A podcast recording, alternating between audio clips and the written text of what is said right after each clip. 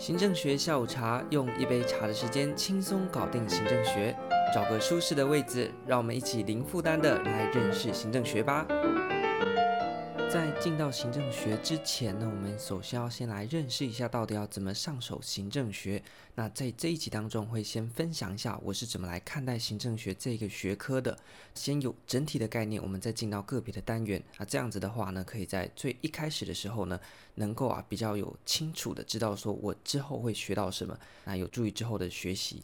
行政学呢，它除了是国考的科目之外呢，对于在大学里面是念政治系或者是公共行政相关科系的同学来说呢，也是一个必修的科目。在学校呢，通常会用一年的时间来进行授课。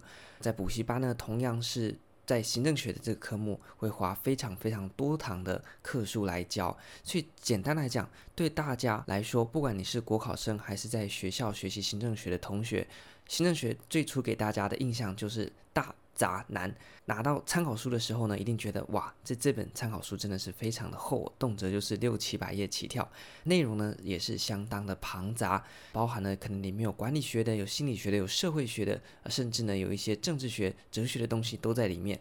因为它的篇幅庞大、内容庞杂，导致呢很多人学起来呢其实是觉得非常的困难、不好上手的。那这也是为什么行政学在国考或者是学校当中呢，都被视为是一个具有挑战性科目的原因。那么要怎么样来看待行政学这个科目呢？我自己呢会用这样子的一个方式啊。首先，我们就当做是你认识了一个新的人。那你今天要认识这个人呢，有两个方法，一个是透过空间，一个是透过时间，两个面向来去认识他。什么是透过时间呢？就是从他出生开始到他长到目前为止的这个状态，就是让他画当年啊，从他过去一直到现在，这是时间。那么在行政学，我们讲这是流变。其实谈到空间是什么呢？就是以议题来进行区分。例如说，诶，你喜欢吃什么啊？或者是你喜欢什么颜色啊？或者是你喜欢看什么电影啊？这样就是用议题的方式来去认识这个人。那么在认识行政学的时候，同样可以用时间和议题这两个面向来认识它。在时间上面呢，最最最简单的方式就是分成经典的行政学时期和当代的行政学时期。如果呢，你已经稍微有点印象的话呢，接下来讲的你应该也会非常熟悉。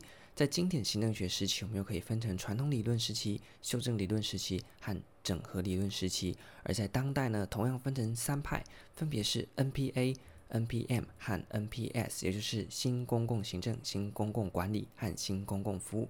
所以这个呢，就是顺着行政学从一八八七年由 Woodrow Wilson 所提出之后呢，开始沿着时代不同的时代不同的学派的流变。这个是从时间的面向来认识行政学。但如果呢，我们用议题的面向来认识行政学，我们可以说，在这么多的学派当中，我们把讨论人的部分抽出来，它就可以变成人事行政；那么把管钱的部分抽出来，它就变成财务行政。那么把管组织的部分抽出来，它就是变成组织管理。那同样的，如果是管事的话呢，就可以是公共管理；那如果是管政策的话呢，就是公共政策。所以在看行政学的时候，我们必须要有两方面的视角。那一个呢是根据时间的流变，那一个呢是根据议题。一般的行政学参考书也是针对这两个部分来去进行介绍的。所以在学的时候，建议大家先从流变，把这个人从过去到现在的。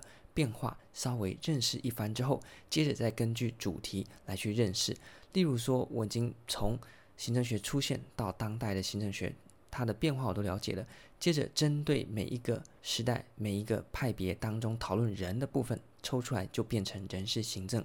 所以在人事行政当中，我们也会讨论从过去的人事管理到当代的策略性人力资源管理。同样的，在公共管理或者是呢，财务行政当中也都是可以有它时间脉络可循的，所以我们先从它大体的时间流变认识之后，再针对议题进行个别单元的认识。我认为这是上手行政学最好的方式。